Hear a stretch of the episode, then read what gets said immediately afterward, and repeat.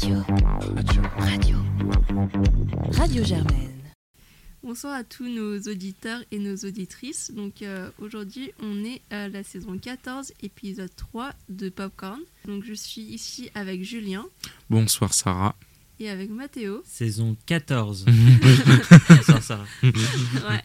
Donc euh, merci à nos chroniqueurs d'être venus alors qu'il fait très froid. J'espère que euh, nos auditeurs et auditrices sont bien au chaud chez eux. Enfin, je sais pas si c'est une bonne idée parce qu'en soi c'est euh, crise énergétique, etc. Mais euh, En col roulé. c'est ça, exactement. La technique de l'oignon. Tu rajoutes, tu rajoutes et tu rajoutes des couches. Au programme ce soir, nous allons parler de Stella est amoureuse, mon héroïne et des années Super 8. Je sais pas si vous voulez parler d'Avatar 2. Ah oui, parce qu'en plus euh, personne ne l'a vu, non? Non, Non, absolument pas. je dois attendre mon padré. Alors moi je suis clairement dans le geste totalement inverse. En gros, plus on crée de la hype, moins j'ai de hype et plus je me dis que voir le film dont tout le monde a la hype, c'est une corvée. C'est pour ça que j'ai commencé Squid Game dès que c'est sorti sur Netflix, avant même que la hype soit sortie. Comme ça, j'étais peinard. Mais du coup, voilà, enfin, c'est juste ça mon impression sur Avatar 2. En fait, j'ai l'impression qu'il y a juste beaucoup trop de hype dessus.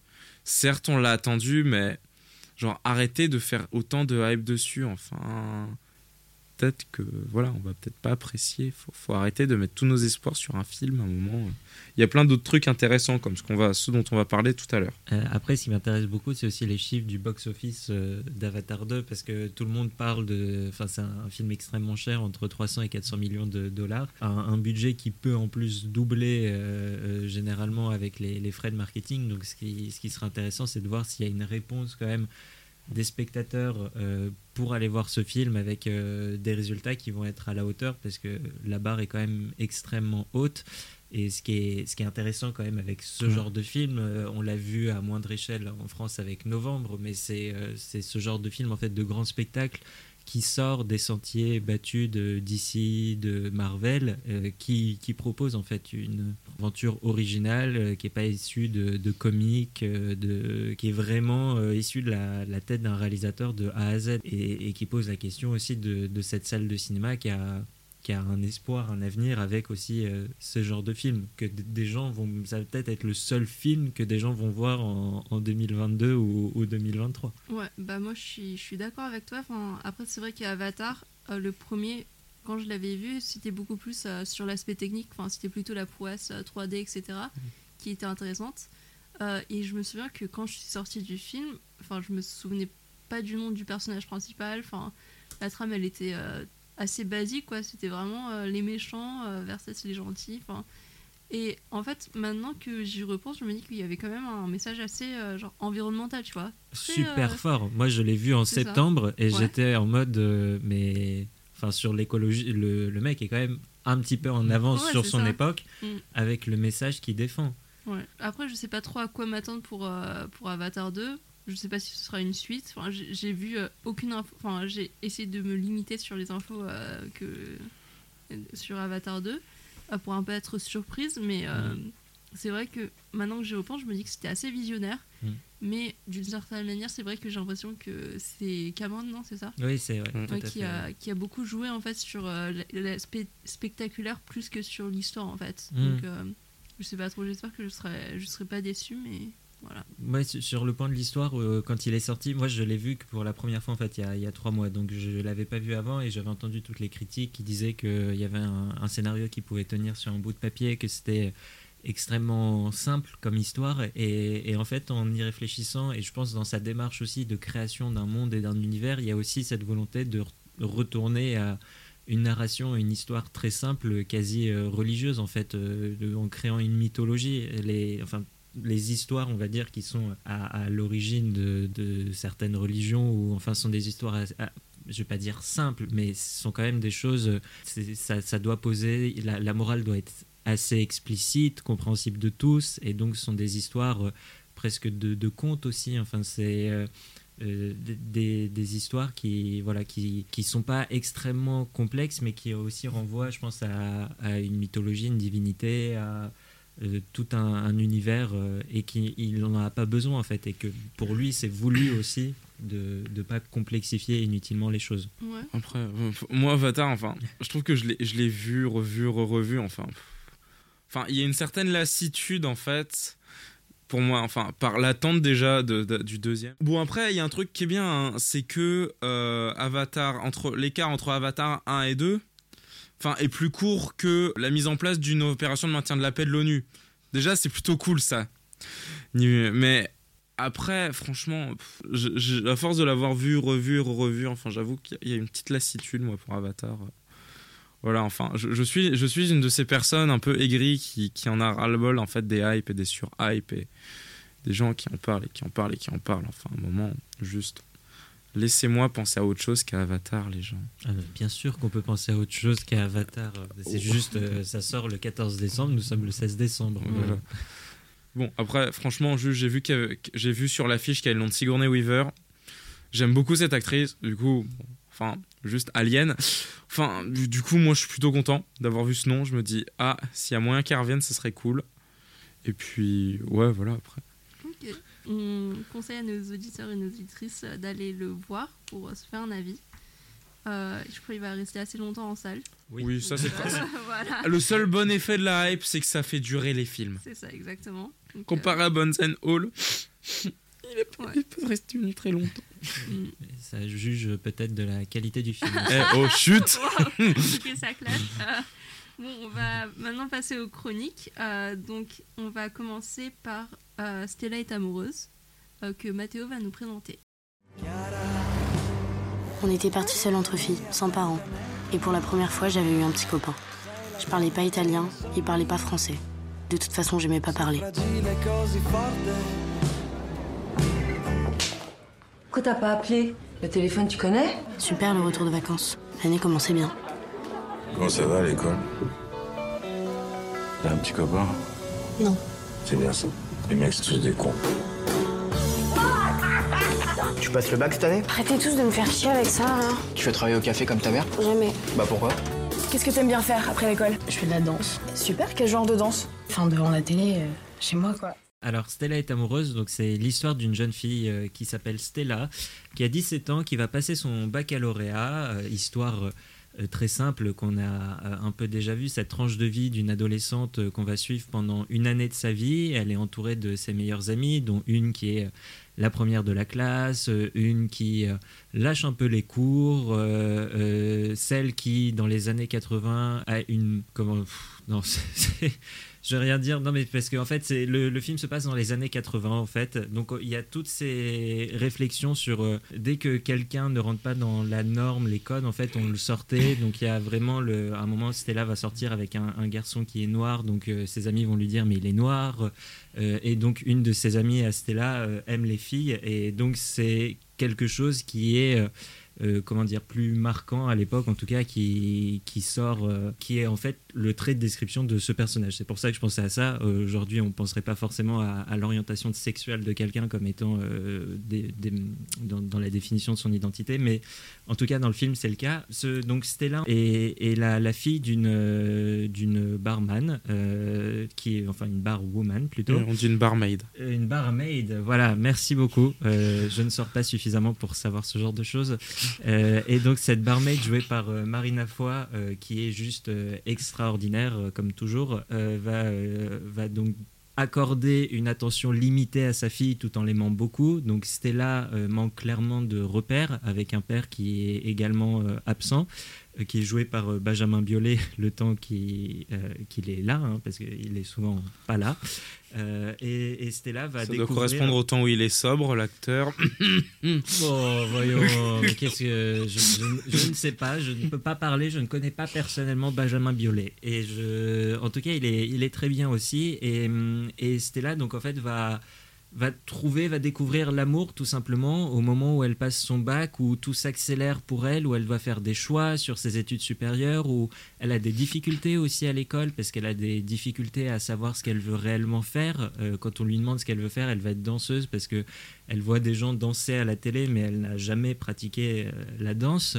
Euh, Il y a cette déconnexion un petit peu, mais ce temps assez innocent en fait, ce temps du rêve et, et dont on a besoin quand on est jeune, avant de, de se poser toutes les questions qu'on aura à se poser quand, quand on sera grand. Euh, et et- et c'est un film vraiment qui est parlant parce que c'est sur cette transition de, de l'âge adulte, enfin de, de, pardon, de l'âge de, de l'enfance, de l'adolescence à, à, à celui des adultes et, et la difficulté de, de cette transition. Et c'est quelque chose en fait qui est très, qui même dans sa réalisation en fait euh, soutient cette idée-là de- d'une vie qui s'accélère d'un coup comme si euh, tu as 18 ans et hop c'est l'heure des choix et, il faut que tu y ailles. C'est quelque chose de très actuel et c'est une réalisation très rapide avec euh, des plans qui sont extrêmement courts. Et puis donc Stella en fait est, complètement noyée dans, dans tout ça euh, dans, dans tout, tout ce qu'on attend d'elle finalement jusqu'à ce que la caméra parfois se pose, se relâche dans ces moments aussi où elle va justement trouver l'amour et c'est un peu trouver du sens dans sa vie en étant par exemple avec un, garçon avec qui elle va sortir en boîte de nuit, euh, mais en se rendant compte aussi que, bah, que cet amour c'est... Enfin, c'est, hum, comment dire, c'est, très beau, c'est sur euh, euh, des amours éphémères, mais des amours qui, qui construisent profondément les êtres en fait. Et, hum, et c'est voilà, c'est, un coming of age movie, je, je crois qu'on appelle ça. Et hum, mais c'est voilà, c'est réalisé à la à la française avec euh, avec beaucoup de, de style, euh, avec une esthétique euh, très très belle, une réalisation qui vraiment nous emmène par sa fluidité, sa rapidité, par la, la direction d'acteur qui est complètement qui est impeccable, avec l'actrice qui joue Stella qui est qui est remarquable et qui, qui tient le film sur ses épaules du début à la fin. Vraiment, je voilà, c'est- un film touchant, d'une extrêmement beau, euh, qui malheureusement sort le 14 décembre euh, et euh, qui affronte donc une rude concurrence cinématographique. Et c'est un film qui mérite d'être vu. Est-ce que c'est ce genre de film qui fait ressentir des choses et qui est, je veux dire, classique dans l'histoire, mais qui en même temps est, est quand même un peu différent des autres, voire bien différent des autres, et ça fait plaisir, ça fait du bien. Donc euh, je le recommande vivement. Bah, merci beaucoup Mathéo pour euh, cette chronique euh, très très belle sur euh, Stella est amoureuse. Et donc euh, maintenant on va passer avec Julien à mon héroïne. Attention, la drogue c'est mal. Cocaïne, héroïne, stupéfiant, stop. Waouh, très drôle. hein Super, j'ai beaucoup bossé. Bonjour, j'ai écrit un scénario et je voudrais le faire lire à Julia Roberts. This is not the way we do things. Bye bye. Qu'est-ce qu'elle a dit? Bye bye. Le cinéma, c'est ma vie. C'est c'est quoi cette histoire de partir à New York toute seule? Faire des films avec Julia Roberts à 10 ans, c'était très mignon. À ton âge, c'est pathétique. Mais là, c'est ma vie, c'est mes choix. Ça, c'est mon rêve. On va aller voir Julia Roberts. Ah oui? Elle a une boîte de prod à New York. Hein? New York, baby Sorry, I don't speak French very well. Est-ce que vous savez où est Alex? Elle est partie filer son scénar à Julia Roberts. Je voyais pas ça comme ça, le Carlton. Hein. Bah, ça va, c'est c'est magnifique. Oh, and uh, do you have the Wi-Fi? No, not works out. Sorry. Je vais vous traumatiser déjà. Parce que pour une fois, j'ai vu un film où ça ne parle pas de tuer des gens, ou de manger des gens, ou de faire les deux à la fois, ou de faire des trucs, ou de- de- de- d'arriver à un truc dégueulasse. Non. Pour une fois, j'ai vu un film innocent. Ça arrive. Voilà. Ça, ça, c'est vraiment la grande nouvelle, je pense. C'est un peu le miracle de Noël. C'est que je, sois- je me suis intéressé à ce film-là. Bref. deux minutes, tu vas dire que tu t'es fait chier et que. Alors, bon, déjà, mon héroïne, bon, bah, alors ça ne parle pas de drogue. Oups. Oups. Ah, quel dommage. Dommage. À moins que tu considères Julia Roberts comme une drogue. Oh. Euh, Bref. Je ne vais pas répondre à cette question. Donc, ce film, euh, réalisé par Noémie Lefort, euh, est donc sorti également le 14 décembre face à la concurrence d'Avatar. Narre donc euh, l'histoire de Noémie Lefort, donc euh, cette jeune femme donc, qui vient de Rouen, qui a pour idole Julia Roberts et qui va donc décider, après avoir été, enfin, faut se dire vraiment, c'est totalement improbable, après avoir postulé en fait un diplôme de cinéma, elle décide, enfin, elle, donc elle attend la lettre et elle découvre la lettre, mais avec trois mois de retard. Et en fait, c'est trop tard donc pour elle pour postuler. Mais elle décide quand même bah, d'envoyer son film à Julia Roberts. Et euh, pas de réponse. Du coup, elle décide de partir avec sa tante, donc sa tante euh, Juliette, Donc euh, c'est là le prénom, il est fictif pour l'anonymat bien entendu, je pense de sa famille aussi. Euh, donc avec sa tante Juliette pour euh, partir aux États-Unis et rencontrer et aller donner son scénario à Julia Roberts et faire le film avec Julia Roberts. Attends, mais c'est basé sur une histoire vraie du coup? Ouais, c'est une histoire vraie. D'accord, ok. Voilà. Euh, bon, la fin est un petit peu différente par rapport à l'histoire vraie. Voilà, mais du coup je ne spoil pas. Je me demande vraiment si on voit Julia Roberts à la fin. C'est ma seule question par rapport à ce film. Euh, je ne spoilerai pas Ah là pour là que là. tu ailles le voir. Ah. Euh, parce qu'en fait, je me suis pas trop fait chier.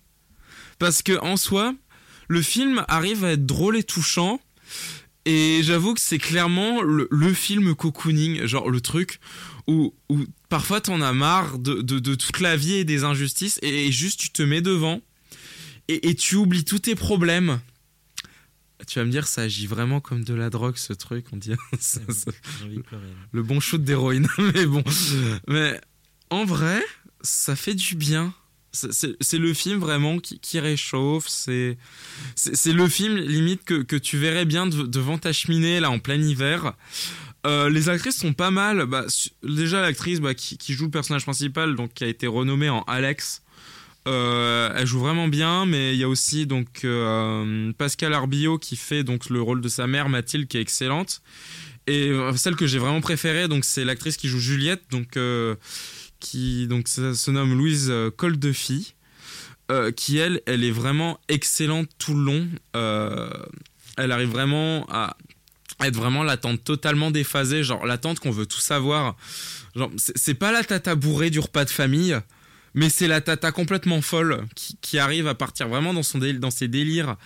pas imaginaires, mais qui reste quand même assez terre à terre, mais qui arrive à vraiment tout prendre avec un certain recul et à en faire de l'humour à foison. Et ça, ça fait vraiment du bien, ce genre de personnage qui, réchauffe toujours le cœur. C'est, vraiment quelqu'un de, c'est vraiment un film assez, assez touchant, justement, qui dit de croire en ses rêves. euh, même quand on se prend 10 débâcles, et ben on continue, c'est pas grave, on va finir par y arriver. Et que, si on arrive à toucher la bonne personne, ça fi- on finira par arriver à trouver une fin à notre projet et, c'est vraiment agréable à voir. Et euh, du coup, voilà à peu près les, grandes lignes, les, grandes, les grands points. Voilà, après, c'est. C'est pas non plus le film vraiment transcendant où tout le monde va le kiffer de l'année. Là, ça, va pas être le film grande révélation au monde, mais franchement, ça se laisse regarder. C'est un beau film et je recommande. Bah, bah, parfait, merci beaucoup Julien. Euh, donc euh, maintenant on va passer aux années Super 8, euh, donc euh, réalisé par Annie Ernaux. Nous vivons un moment inouï, à la fois heureux et empreint d'une certaine violence. On ne sait pas quoi faire de cette durée nouvelle arrachée à notre vie. Au final, la caméra se tourne vers les éléments du décor, ces objets que nous avions choisis un à un chez les antiquaires, ces papiers peints lourds et chics, tout ce qui nous classait parmi la bourgeoisie de fraîche date. Faire en somme le tour du propriétaire, ce que nous n'étions pas, puisque cette maison était le logement de fonction attribué à mon mari. Premier filmeur, Philippe Ernaud conservera, à quelques exceptions près, ce rôle que je lui laisserai sans protester, par crainte d'être maladroite dans l'usage d'une technique qui était alors coûteuse, et sans doute aussi par une séparation sexuée de nos domaines respectifs instaurée à l'entrée de notre vie commune. C'est un documentaire réalisé par Annie Ernaux. Ernaux euh, qui a été primé prix Nobel de la littérature cette année. On voit des images d'archives des années 70-80, des images qui ont été tournées par son ex-mari euh, pendant qu'ils étaient en vacances ou pendant euh, juste euh, des scènes quotidiennes. Donc je trouve que c'est un très beau film juste au niveau de des fragments en fait euh, de, de vie un peu prosaïque, euh, très intime. Euh, un peu mélancolique parce qu'en fait on voit aussi le début de la rupture amoureuse entre donc Annie Arnaud et son, son mari et après je trouve que c'est c'est un peu une bulle en fait quand on le voit parce que c'est pas des acteurs en soi c'est juste des images d'archives de Annie Arnaud qui, qui vit sa vie euh, qui commence un peu sa carrière d'écrivaine qui joue avec ses enfants donc en soi c'est juste des images du quotidien Euh, mais euh, ça m'a fait beaucoup penser à, je sais pas si vous avez vu Paris, Texas. Non, Non. de Wim Wenders. Wim Wenders. Wim Wim- Wenders, c'est ça. Donc en fait, il y a un peu une séquence euh, Super 8 qui m'avait obsédée quand j'avais vu le film, où en fait on voit le couple un peu courir partout avec euh, leur enfant, enfin leur fils. Et euh, là, en fait, on reprend un peu ce- cette esthétique-là du Super 8, donc euh, très ancien, que, que, moi j'ai toujours trouvé très nostalgique, même si enfin, c'est pas l'époque à laquelle moi j'ai vécu. Et euh, je sais pas, j'ai l'impression qu'on plonge vraiment dans, dans la vie de quelqu'un d'autre, et je trouvais ça très intéressant. Ça m'a aussi fait penser du coup à genre plein d'autres films qui utilisent ce genre d'image.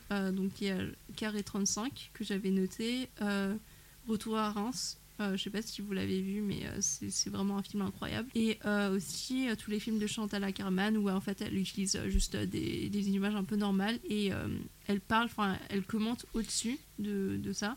C'était un peu le- le- la même vibe, donc j'ai beaucoup aimé. Juste cette fragmentation des, des souvenirs. Et ça m'a aussi donné envie de, de lire les, les livres de Dany Arnaud. Parce que, en fait, c'est genre un peu.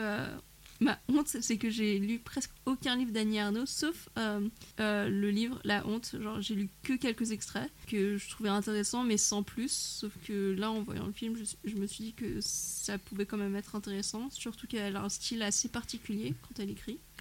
Lis La Place, c'est pas place. mal. D'accord. Euh, c'est son, c'est une autobiographie, mais Ouais. elle est vraiment bien. D'accord. Ok. Bah, je je je l'ai lu en troisième, mais franchement, j'ai j'ai kiffé. Ok.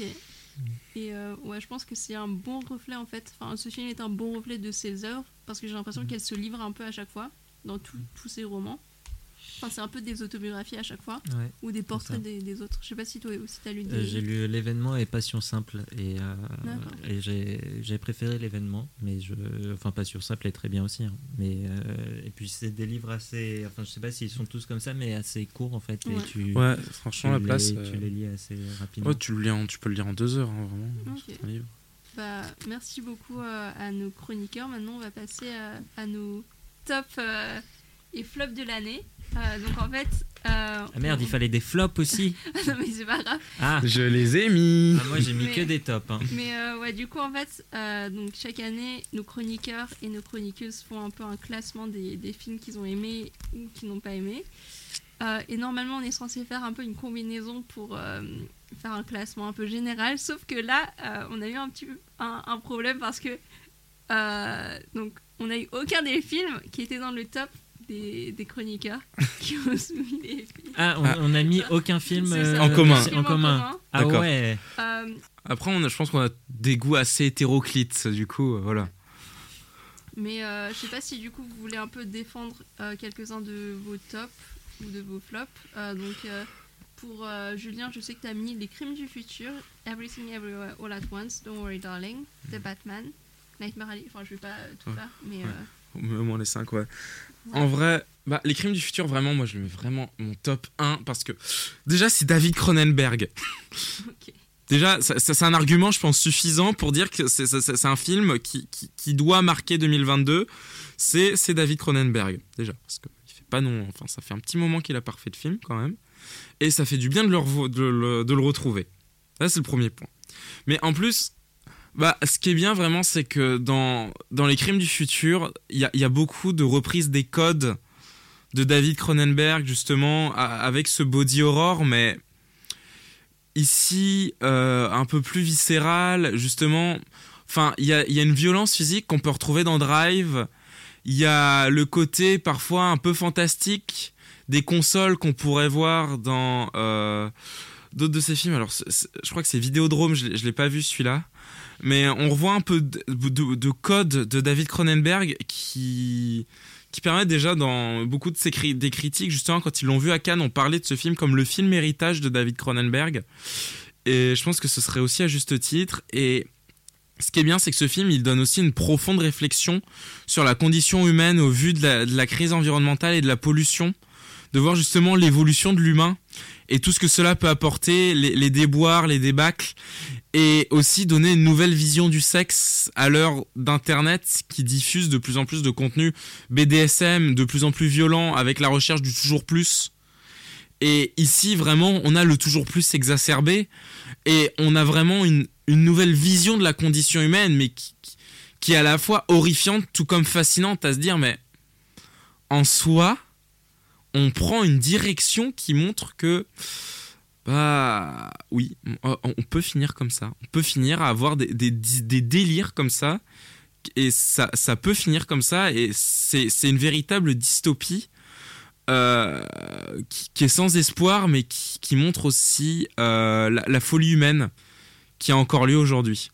Donc ça c'est vraiment ce, que je voulais vraiment euh, ce qui m'a marqué vraiment dans ce film de Cronenberg, c'est tous ces niveaux de lecture qu'il y a dans les crimes du futur.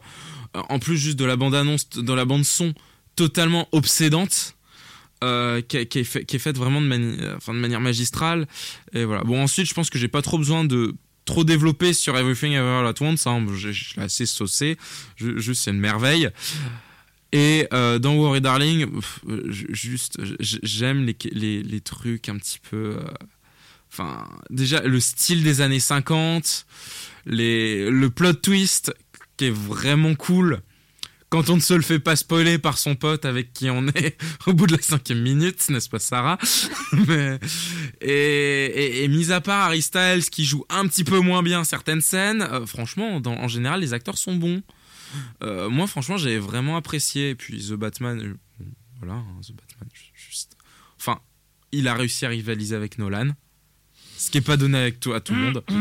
Ah. Oh, même pas. Non, mais... ah, ah, si. Non. Ah si, là, très bien, mais on arrive quand même à, retrouver un là, au bout d'un moment, j'en pouvais plus quoi. Enfin, j'ai l'impression de voir Ronald Reagan euh, sur un écran pendant trois heures. Euh, à la fin, c'est bon quand même. Hein, mais, mais non, enfin, il est excellent. Enfin, je trouve que justement, ils arrivent à donner un côté sombre à Batman, où justement, montrer en plus du justicier, bah, euh, le justicier, euh, parfois, bah, quand il doit combattre les ennemis, ça peut être violent. et là, on arrive. enfin, la représentation de, de, la folie, du, du handicap. enfin, c'est un moment, tu, tu peux le jouer différemment. Je trouve que ça reste quand même sur la fin très manichéen. Et puis, excusez-moi, mais qui est le con qui a décidé de construire Gotham City dans une crevasse. Enfin, c'est une piscine le truc. C'est une zone inondable à fond. Je veux dire, c'est n'importe quoi. Qui s'est dit un jour ça va marcher? Non, ça, ça, voilà. Mais franchement, je trouve que les. Enfin, moi, j'aime beaucoup aimé moi le personnage de The Riddler, justement le côté un peu malsain. Et, enfin, on retrouvait un peu des côtés de David Fincher dans The Batman, en plus d'autres, des autres codes bah, qui étaient déjà développés. Et, et je trouve qu'on va vraiment du, côté un peu du, super-héros un peu farfelu de Tim Burton, justement, qu'on a vu dans les deux premiers. Pour moi, les Batman de Schumacher n'existent pas. Parce que bon, à un moment aussi, il faut pas déconner. Ça, je suis d'accord avec toi. Voilà, ils n'existent pas.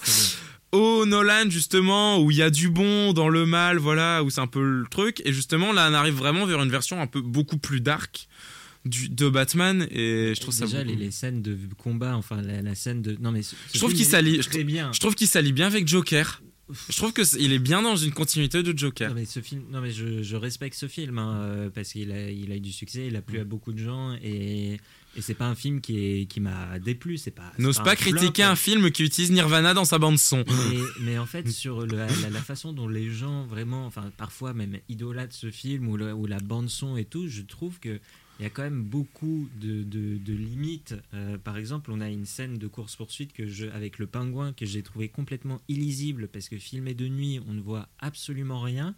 Et pour moi, ce qui m'a vraiment gêné avec The Riddler, c'est qu'il y a, il y a quand même un propos. C'est quelqu'un qui tue des riches euh, corrompus. Et à la fin, au lieu de dire, OK, le mec a peut-être un peu raison dans son action, on dit juste, ah mais non, mais c'est bon, en fait, il est fou.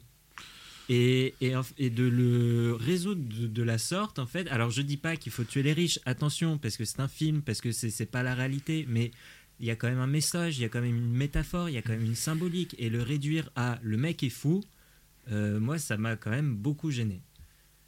Ouais, après, les riches corrompus aussi, le côté radicalisation derrière des, théories, enfin, on pourrait dire, ouais, parfois des théories, on peut aussi avoir des retours sur les, les mouvements qu'on peut voir aux États-Unis, les mouvements QAnon qui justement utilise un petit peu de ce tout le monde est tous pourris, utilisons la violence comme seule solution. Ça, il y a aussi, y a aussi un fond derrière justement un peu. Moi, je l'ai vu un peu aussi comme une dénonciation du complotisme. Euh, justement et des formes extrêmes que ça peut prendre. Euh, c'est- pour ça, moi, je trouve que bah, il y a des lectures différentes et Non, mais je suis d'accord avec cette lecture, mais enfin sur ça, c'est enfin et, et là, ce qui peut être dérangeant encore plus, c'est que c'est ça s'emparerait d'un thème qui est vraiment dans, dans le présent brûlant en fait. Et alors qu'un film ou, ou toute œuvre d'art, je pense, doit aussi des fois prendre du, du recul en fait sur euh, son époque, sa, sa période. Et je trouvais que c'était un peu simple d'aller sur ce terrain-là. Et après de, de faire porter le, le chapeau à, à la folie euh, simplement. Ouais, et je sais pas qui avait parlé du Joker, enfin Julien. Ouais, moi, ouais. Bah en fait je trouve que le Joker en fait c'est plus subtil en fait dans la manière où de mon point de vue c'est c'est un peu une déstigmatisation de, des actions des, des Mm. mauvais quoi. Mm. Mm. Alors que là je trouvais que c'était un peu Ouais. moins subtil quoi dans la manière dont Ouais. ça a été traité. C'était la, la police républicaine américaine euh, qui venait frapper quoi. C'est devenu très euh, très dark euh, mais Euh, non, Ok. pas du tout. Euh, donc après Après, pas- j'aime les films dark. Ouais. Enfin, bah, certains, par contre, c'est des flops. Enfin, Arthur Malédiction. Ah, ah, oui. je, ah, je me suis tapé. Bah, Arthur Malédiction, je l'ai mis en top 1 de mes, de mes flops. hein. Ouais non mais genre parce que j'étais surprise parce que Arthur et les Minimoys moi j'avais adoré. Ah non, mais Arthur Malédiction, c'est tout sauf Arthur les Minimoys. C'est une putain de parodie. Ah. J'ai j'ai rarement autant rigolé devant un film d'horreur. J'arrivais après shot tout le film. Je me souviens, j'étais avec un pote et je lui disais Non, mais. Non, mais c'est gros là. Tu vas voir. Là, là, on le voit. Là, il est en, il est en train d'enlacer un arbre. Ok. Mais tu vas voir, ils vont faire le tour de l'arbre. Il y aura que les bras. Bingo Ensuite, tu vas voir, là, il y aura un mec qui va sortir, il va être camouflé dans le, dans le papier peint, comme dans Arthur et les Minimoys 3, tu vas voir. Mais en fait, il va essayer de tuer la jeune fille. Bingo Et là, lui, là, là, là, il, va dire c'est la pleine lune, alors que là, enfin, ouais, d'ailleurs, cette scène-là, elle m'a, éclaté de rire. Où il est là, la lune est pleine, rejoins le monde des Minimoys, et t'as l'acteur, il regardait là. Non, c'est une demi-lune. Et là, en fait, c'est juste qu'ils avaient filmé au mauvais moment, et ils essaient de trouver une sorte de petite résolution dans le scénario, ils étaient là. Bon, c'est pas grave. Allez, ça fait quand même le taf. Juste le film, tu te dis what the fuck tout le long. Ça donne vraiment pas envie. Ça donne vraiment pas envie. Mais justement, juste j'y suis allé parce que j'ai le cinépass et je me dis je perds rien. Et j'ai éclaté de rire. J'ai éclaté de rire pendant tout le film, alors que c'était censé faire peur, mais j'ai rigolé. Après, sincèrement, on était que trois dans la salle de cinéma. Moi, mon pote et une, une pauvre victime. Et- mais vraiment, c'était à mourir de rire ce film. Ok. Vraiment le, le top 1 du flop, le flop du flop. Mais c'est quoi alors ton flop euh, complet? Euh, attends, je vais te lire la liste. Euh, donc, Arthur Malédiction, Jurassic World Dominion, euh, donc Sans filtre, de Greyman et Les Animaux Fantastiques 3. Hmm. Ouais. C'est ça. Ouais, je du mal aussi quand même. hein. Ouais. À part sans filtre, les autres, il faut aller les, faut aller les chercher. hein. C'est ça. Euh, le dernier Jurassic World, en vrai, je suis un fan de la sa- saga Jurassic Park, mais quand j'ai vu que vraiment aucun personnage n'est exploité à sa juste valeur, qu'ils étaient juste là pour du fan, la fanbase, j'étais Ouais, bon. Et, le début du film, où on dirait clairement un des documentaires qu'on projetait en classe d'anglais en terminale, en compréhension orale, bon. J'avoue que ça faisait mal, très mal. Et puis le reste, bon, ça parle de soi. même. Enfin, quoique, juste le dernier Mon Fantastique, j'ai trouvé que c'était un flop parce que je le trouvais trop mou. Enfin, je sais pas. Je trouve qu'il y avait un truc derrière qui, ouais, qui collait moins. Je trouve que déjà, juste, enfin, il y a aucune justification parce qu'il y a quand même un sacré changement d'apparence entre Johnny Depp et Matt Mikkelsen. Mais pour eux, c'est tout à fait normal que Grindelwald y soit passé d'une tête à une autre. Ok. Ok, c'est normal. Parce qu'il y a eu Amber Heard entre temps. Donc, euh, Oui, oui, non, mais mê- même Amber Heard d'entre-temps, enfin, expliquez-le, dites, je sais pas, moi, qu'il avait encore une autre apparence, mais à la fin, ça devient un oignon, quoi, il retire toutes ses de- quiches, de toutes ses couches, mais bon. Mais à un moment, ouais, enfin, juste dans la trame narrative, euh, faut, faut, faut- faut le discuter, les gars. Vous pouvez virer Johnny Depp, mais mettez une justification, même en deux phrases. Là, il y avait aucune justification, bon, ouais, bof. Mais je l'ai mis en 5 parce qu'en vrai, il y a deux, trois fois, juste Harry Potter, c'est cool. Et ils mettent des LGBT. Et mon activisme en est content. Ok, euh, après Mathéo, je sais pas si toi tu veux parler un peu de tes top 10, enfin Ouais. s'il y en a en particulier que tu veux défendre. Ouais, non, bah le, je l'ai. Alors, euh, ouais, le top euh, 10. euh, oui, il y a pas de. J'ai pas mis de flop parce que en vrai, je pense que aucun méritait le, le flop. Peut-être que je peux dire juste les films et m'attarder, Ouais, euh, vite sur. euh, enfin, en, en, en 10. je- mais alors l'ordre. enfin, c'est toujours très dur de classer parce que Ouais. voilà, ça, ça reste quand même des, des très bons films. Tous, Ouais, a- puis il y en a d'autres qui vont encore sortir là, du coup. voilà. Et voilà, il y a même, et là, je- ça va faire plaisir à Julien ce que je vais dire, mais j'ai mis sans filtre parce que je savais qu'il allait le mettre euh, pour dire que c'était pas un, un bon film. Voilà, mais après, est-ce que j'aurais mis sans fil dans mon top 10 Je ne sais pas, en tout cas, mais ça reste un film que j'ai beaucoup aimé, donc ça montre que c'est vraiment un top euh, avec des films que j'ai adorés. Bon, au moins je suis flatté qu'il ait pensé à moi Voilà. sur son top Ah 10. ben, complètement. Flatteur. Euh, juste pour dire que Sans filtre euh, mérite d'être dans des tops et pas des flops. Non mais alors en, enfin, en 10 j'ai pensé à, à El Buen Patron, un film avec Javier Bardem que j'ai trouvé extraordinaire. De, folie complètement délirant sur un patron qui veut euh, donner euh, gagner un prix pour son entreprise et qui est prêt à faire n'importe quoi c'est une comédie complètement absurde on se laisse porter par l'interprétation de Javier Bardem qui est juste incroyable euh, en 9, j'ai mis L'innocent de Louis Garrel. Alors là, c'est pareil, c'était une grande surprise. Je ne m'attendais pas à. Enfin, j'avais vu en fait ces films précédents qui m'avaient moins porté, qui m'avaient moins pris en fait. Et là, j'ai été complètement séduit, euh, notamment par la direction d'acteurs. hein. Il y a un, un qui est vraiment incroyable. C'est Denis Merlan, je crois, euh, Roche Dizem. euh, Louis Garrel et euh, oh là j'oublie son nom et, et je sais pas pourquoi j'oublie son nom parce qu'en plus elle est très connue et elle joue extrêmement bien et euh, honte à moi voilà. Euh, c'est une actrice magnifique qui joue aussi dans La Nuit du 12 et euh, Anouk Grimberg voilà. Et, vraiment ce, ce film enfin je sais pas si vous l'avez vu mais en tout cas je je trouve qu'il est d'une légèreté euh, assez incroyable euh, et qui rappelle en plus des vieux films des années 80. euh, c'est cette ambiance-là. En 8, j'ai mis Licorice Pizza. Alors, je l'avais complètement oublié. C'est en re-regardant les films qui sont sortis cette année que je me suis dit, mais oui, c'est vrai, mais c'est parce qu'il est sorti en janvier, donc on l'a un petit peu oublié. Il y a une scène complètement démente avec Bradley Cooper euh, qui est complètement déchaîné. et juste pour ça, le film mérite le coup d'œil. C'est une réalisation qui emporte, qui est riche, généreuse, et les acteurs s'amusent comme des petits fous. Après, Licorice Pizza, euh, il souffre. Enfin, dans, dans ma tête, ça souffre du, exactement du même effet qu'Avatar. C'est-à-dire qu'en fait, j'en ai entendu parler moi dans ma classe de cinéma à Sciences Po. Et en fait, il y avait une telle hype autour que je me suis dit, mais je veux pas aller le voir. Parce que ça crée trop de hype. Et du coup, ça doit être mainstream au possible. J'ai pas envie. Ouais.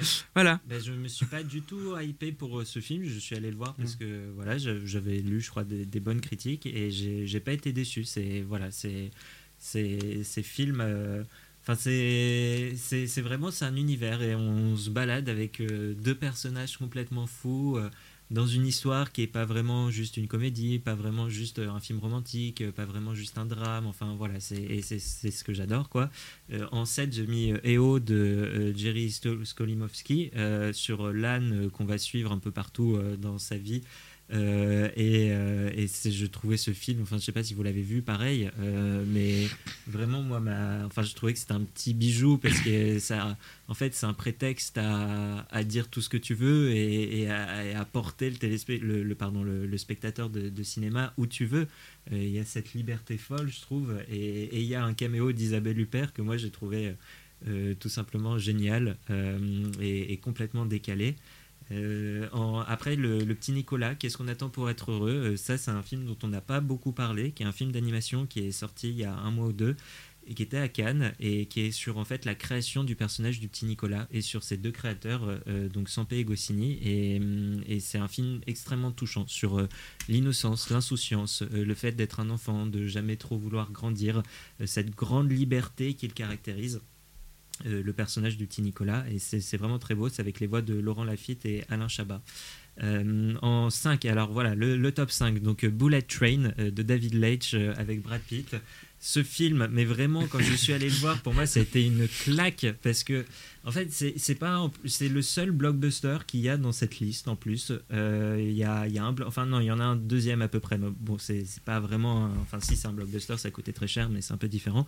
Là, c'est un vrai blockbuster d'été et je trouve qu'il est fait avec une légèreté, avec un flegme euh, de Brad Pitt, mais qui est magnifique dans ce film, qui le porte du début à la fin. Ah, c'est le seul film où je suis d'accord avec toi, il est bon. eh, mais je le trouve incroyable quoi ça. Et Ouais. alors c'est le réalisateur de Deadpool 2, mais je ce réalisateur, enfin il y a, en fait il y a du, il y a du sang, il y a du gore, mais c'est jamais foutu en l'air en fait. C'est divertissant, c'est bien pensé. Je veux dire sur les idées de. les Et tous les acteurs sont bons là-dedans. Tous les acteurs sont bons et c'est vraiment c'est un, un voyage en plus c'est un huis clos donc il n'y a pas mille lieux non plus. Et Mais même, d'ailleurs, même Zazie Beats là qui fait euh, la, qui fait l'empoisonneuse là, et qui a, qui a joué dans Deadpool 2 aussi, qui a fait Domino. Ok. Bah, elle est excellente, même même si elle joue, joue que 30 secondes, vraiment, elle m'a fait pleurer de rire la meuf. Ah, mais, voilà. j'ai, adoré moi, et, et- et à la fin surtout enfin je me disais Euh, ouais, ce pas, film est, ce film est incroyable et là qui apparaît à l'écran? Michael Shannon et je fais waouh mais Michael Shannon qui est quand même je pense un des meilleurs acteurs du, du 21e siècle C'est pas lui Là, qui, va, qui, euh, qui, est, qui est envisagé pour le prochain James Bond d'ailleurs? Ah, alors j'en ai aucune idée, mais si Euh. c'est le cas, euh, why not? Euh, Mais je ne savais pas. Euh, Attends, Michael Shannon, c'est celui qui fait c'est qui? celui qui a joué le méchant dans La forme de l'eau et euh, de Kate Winslet dans Les Noces rebelles. euh, Non, mais il joue qui dans Bullet Train Ah, dans Bullet Train, il joue le père. euh, Ah, la mort blanche Ouais, la mort Ah, d'accord, non, je, ah, non, je confonds, je confonds. Non, je confonds avec l'acteur qui joue, Ah euh, oui, oui, qui joue Mandarine. Oui. C'est l'acteur qui joue Mandarine qui est envisagé pour le prochain James Bond. Oui, oui. Voilà. Oui, ben c'est Aaron euh, Taylor Johnson. Ouais, voilà, c'est ça, Ah exactement. Voilà. Ah, J'ai confondu, j'ai confondu. Mais ouais, c'est lui qui est envisagé pour faire le prochain James Bond. Ben voilà, donc euh, en tout cas, euh, allez voir Bullet Train. et- Il est sorti en DVD la est semaine de- il y, a deux- il y a deux semaines. Incroyable. Et ben voilà, vous pouvez l'acheter en DVD, super cadeau de Noël. Faites de l'argent à la Fnac. Et alors en 4, bon, je vais pas m'épancher dessus, c'est sans filtre, qui est vraiment, mais en fait qui mérite, je pense, enfin, je disais ça tout à l'heure, je voulais le mettre, mais je pense qu'il mérite sa place parce que euh, c'est pas un film vain, c'est un film qui a, je pense, un véritable impact et qui amène à réfléchir. euh, Le qui amène débat est aussi à éternel. réfléchir soi-même sur, son, sur sa propre hypocrisie. Je le redis. Euh, le top 3, le, en troisième position, c'est 3000 ans à t'attendre. Euh, qui est hum, donc de George Miller. Euh, ce film est enfin fantastique. Je sais pas si vous l'avez vu, euh, mais c'est un vrai voyage. Je trouve qu'il y a quelques longueurs quand même. hein. Il y a pff, et, et, et alors enfin un film a le droit d'être long, de poser sa caméra, de prendre le temps de raconter une histoire et, et c'est ça qui donne une émotion incroyable à la fin avec ce duo Tilda Swinton Idris Elba qui est juste époustouflant enfin les deux ensemble vont extrêmement bien. Le film est très touchant les images sont magnifiques et là encore c'est un petit peu euh, comme euh, comme euh, EO en fait. C'est un, prétexte à, mille histoires en fait à, à mille personnages et à une création folle. Donc euh, je recommande aussi vivement de, voir ce film. Et alors en deuxième position j'ai mis Un beau matin de Me Hansen Love euh, qui, donc, a été présenté au Festival de Cannes, je crois, à la quinzaine des réalisateurs, euh, qui est un film qui, je pense, en tout cas, mérite d'être vu aussi, dont on a peu parlé, je trouve, euh, qui est un film avec Léa Seydoux, qui est une histoire toute simple, celle d'une femme dont le père est malade et qui, est célibataire, qui la seule sa fille et qui revoit un amour de, jeunesse ou en tout cas de, de, de jeune adulte, on va dire, euh, avec qui elle va retrouver une relation euh, amoureuse, euh, une liaison d'abord parce que l'homme est marié, euh, avant peut-être autre chose. Euh, le film est super avec des seconds rôles magnifiques, euh, Nicole Garcia en tête.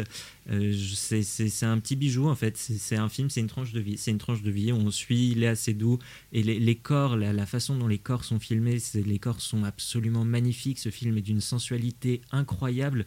C'est une, vraie douceur, c'est un vrai bonbon. Et alors je, termine, hein, désolé, je suis hyper long, mais c'est vraiment des films que j'aime beaucoup. Euh, le, en haut, c'est Sundown euh, de Michel Franco, qui est. euh, c'est Michel ou Michael? Non, c'est Michel Franco, je crois. euh, qui est un film avec euh, Tim Ross et Charlotte Gainsbourg. C'est donc l'histoire de. Donc une- ils sont tous les deux frères et sœurs. Ils, ils viennent d'une famille de riches, de, de propriétaires d'élevage, notamment donc d'élevage porcin. Et, en fait, c'est une histoire, enfin, c'est une, histoire à tiroir un peu, où en fait, on, ne sait pas tellement quelles sont les relations entre les personnages au début, on les comprend petit à petit, pourquoi les relations sont compliquées, tout se dénoue progressivement. Et en fait, on a cet homme qui part en vacances, donc avec sa famille très riche. euh, alors, je vais dire une connerie, mais il me semble qu'ils sont au Mexique. Et, euh, et donc, ils sont au Mexique ensemble en famille et euh, la mère en fait euh, bah, de, de ses deux frères et sœurs meurt et alors que Charlotte Gainsbourg retourne sur, euh, en Angleterre avec ses deux enfants, eh bien Tim Ross reste, reste dans son hôtel et se met à profiter de la vie en fait. Il va passer d'un hôtel 4 étoiles à un, hôtel un peu plus miteux et, et, et, et en fait il va juste profiter de la vie, il va aller à la plage, il va boire des bières, il va rencontrer une femme. C'est extrêmement simple et l'image est super belle et, et c'est assez long, ça dure, euh, pardon, c'est assez court, ça dure une heure et demie et il y a un petit côté parfois à certains moments Midnight Express sur le, mais très court hein, évidemment euh, sur le trajet que va faire le personnage. Vraiment, ce film, m'a- enfin, je le trouve vraiment touchant. Donc, je, je recommande aussi. On a taxé le réalisateur de misanthropie, mais je trouve que, en fait, non, c'est quelqu'un qui aime profondément euh, l'humain, la vie, et, hum, et qui cherchait à se déconnecter, en fait, avec ce film, et qui cherchait à, à être ailleurs, et à emporter le spectateur ailleurs. Et c'est pour moi le but euh, du cinéma. Donc, euh, vraiment, Sundown, euh, allez voir Sundown. Ok, bon bah merci beaucoup à nos chroniqueurs pour euh, leur top 10. Après, je crois qu'on va aussi publier un classement en fait de. Et, mais toi, Sarah, quel est ton, ton top? Enfin, moi en fait, j'avais plutôt fait un top 5 parce que euh, je me suis rendu compte que parmi les films que j'avais vus cette année, il n'y en avait pas qui étaient vra- vraiment ouf où je me suis dit, ah, c'est c'est vraiment euh, un bon film. Donc en fait, moi j'avais mis euh, donc EO en cinquième position. Mhm. En quatrième, j'avais mis euh, Chronique d'une liaison passagère. Je sais pas si vous l'avez vu. Oui, d'Emmanuel Mouret, ouais. Ouais, enfin moi j'a- j'avais beaucoup aimé. Euh, après en troisième, donc j'avais mis euh, Les années Super 8, mais j'étais pas sûre. Euh, entre ça et Don't Worry Darling, enfin Mhm. c'était à peu, peu près ex aequo. Euh, après en deuxième, j'avais mis L'innocent ou Mhm. Mascarade. Ah, t'as vu Mascarade? Qu'est-ce que t'en as pensé?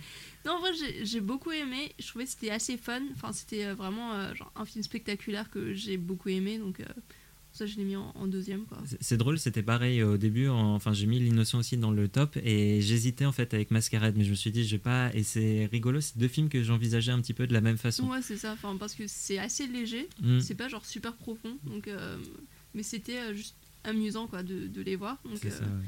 Voilà. Et euh, bah, en premier, j'étais pas vraiment sûre.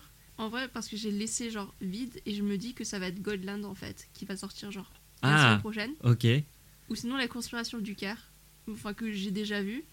Euh, mais ouais, Pourquoi tu penses que ça va être euh, Godland ça, ça parle de quoi? J'ai pas trop. Euh, donc en fait, je crois que c'est des missionnaires norvégiens qui, qui vont aller euh, convertir des gens. Et en fait, ça parle d'un missionnaire en particulier. Enfin, ça fait très. Euh, Il y avait un film avec Andrew Garfield. Oui, euh, par Martin Scorsese, non, Ouais, c'est pas ouais, ça. c'est ça. Tu ne Euh, tueras oui. point Non, c'est pas ça. Euh, C'est euh, genre, ouais. il va au Japon, un truc comme ça, je crois. Mhm. bah, il y a une, tu ne tueras point où il va au Japon, sauf qu'en tant que soldat américain. Ah ouais, ouais, et mais, voilà. Ah, c'est genre de quelque chose, genre en deux mots, je crois. Genre de. euh, Mais bon, ouais, c'est un peu cette même vibe. ouais. mais avec euh, genre euh, un réalisateur et genre des paysages nordiques que j'adore donc je me dis ça va enfin, probablement être mon top 1 Mhm. et pour conclure je sais pas si vous avez T'a- euh, T'avais pas de flop non enfin pas vraiment en particulier C'est bien. Donc euh, voilà Euh, après Positivité. pour conclure je sais pas si nos chroniqueurs euh, vous avez donc des recommandations pour des films de Noël en temps festif Alors, moi, alors j'en ai deux, mais juste c'est des classiques, des classiques, des tartes à la crème. Numéro 1, les Gremlins. Parce que voilà quoi. Enfin, c'est rigolo, les Gremlins. Et, et l'étrange Noël de Monsieur Jack, parce que ça se voit aussi bien à Noël qu'à Halloween. en plus ouais. et voilà, juste ça. Ou au pire, juste un, un, un soap avec Julia Roberts, ça fait l'affaire. Et c'est en, c'est en raccord avec mon héroïne. T'as raison. Bah ouais, de toute façon, moi j'allais dire euh, l'étrange Noël de Monsieur. enfin, De Monsieur Jack, ouais, c'est je ça. sais pas comment on dit en français, mais ouais. Et euh, le deuxième, c'était euh, The Grinch, Who Stole Christmas. Mm. Un classique. Et aussi Tokyo Godfather, si vous êtes fan de Satoshi Kon, Paprika, tout ça. Ah, faudrait que je le voie. En plus, il est sur Netflix là. C'est ça, tu, je vois. tu dois trop le voir. Donc, euh, voilà. Et Mathéo, je sais pas Bah, si. quand, quand je pense à l'hiver, en fait, je pense au parapluie de Cherbourg. Ah. Euh, et, et, et si je pense au parapluie de Cherbourg, je pense à La La Land. Donc je pense que je, voilà, je, je pense à ces deux films euh, à voir en période de Noël, de- deux films d'une beauté incroyable. Mais en plus, en parlant de mu- musical, je sais que Batman sera apparemment euh, un musical avec euh, Lady Gaga. Non, ça c'est Joker. Ah, c'est Joker? C'est Joker numéro 2, Ok. Folia 2, justement, qui sera un musical avec Lady Gaga qui fera Harley Quinn. Ça va être formidable. Enfin, Alors, bon, spectaculaire. hein, on se souvient de ce qu'a fait Lady Gaga à part Star is Born. hein, euh, American Horror Story, elle est iconique. Ah, pardon. Mais elle est iconique dans American Horror Story. Point. Pardon, pardon. Non, faute, je- tu n'insultes pas mais à Lady Gaga dans American Horror Non, Story. C'est- notre icône queer. Point.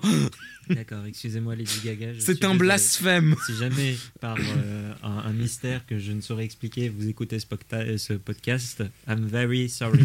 Deeply sorry. Mais bon, bah, merci beaucoup à nos chroniqueurs et on vous souhaite de très bonnes fêtes de fin de- d'année. Joyeux Noël. Oh oh oh. Et bonne année. Euh, au revoir. À l'année prochaine. À l'année prochaine.